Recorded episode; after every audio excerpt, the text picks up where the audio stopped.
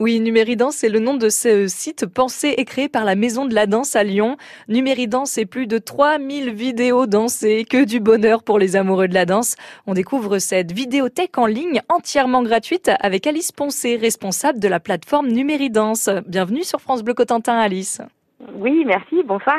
Alors de la danse, oui, mais quel genre de danse on peut visualiser sur Numéridance? Il existe tellement de styles différents aujourd'hui.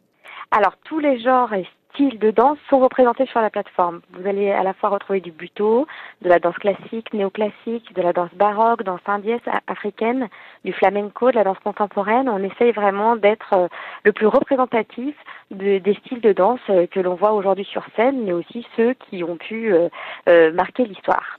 Et qui sont les contributeurs de ces vidéos? Est-ce que ce sont des professionnels ou des amateurs? Moi, si je fais une danse dans mon salon, est-ce que je peux vous le proposer? Alors malheureusement non, il s'agit uniquement de professionnels de la danse, majoritairement des centres chorégraphiques nationaux, mais aussi des théâtres, le Théâtre national de Chaillot, la Maison de la danse qui porte le projet, le Centre national de la danse à Pantin.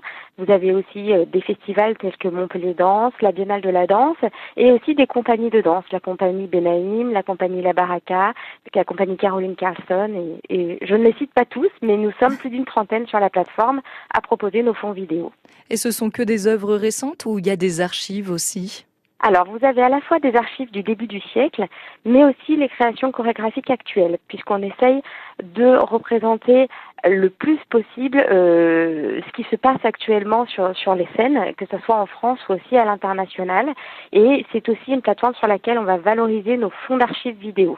Donc c'est pour ça que je vous parle d'archives du début du siècle, euh, puisque des œuvres sont recréées et que nous avons aussi au sein de, de nos théâtres des œuvres vidéo qui ont été filmées au début des années 80. Et est-ce que ce sont euh, des extraits de spectacles ou alors on retrouve aussi des interviews, des chorégraphes par exemple?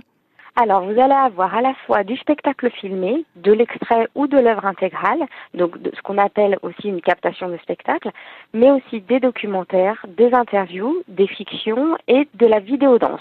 Et à côté des vidéos, vous avez une carte hein, pour savoir de quel pays euh, vient la vidéo. C'est vraiment très très bien fait comme site. Allez faire un tour, hein, tapez dans votre barre de recherche numéridance.tv. Vous avez accès gratuitement en streaming à plus de 3000 vidéos. Merci d'avoir répondu à une question de France Bleu, Alice Poncé. Je rappelle que vous êtes responsable de la plateforme Numéridance.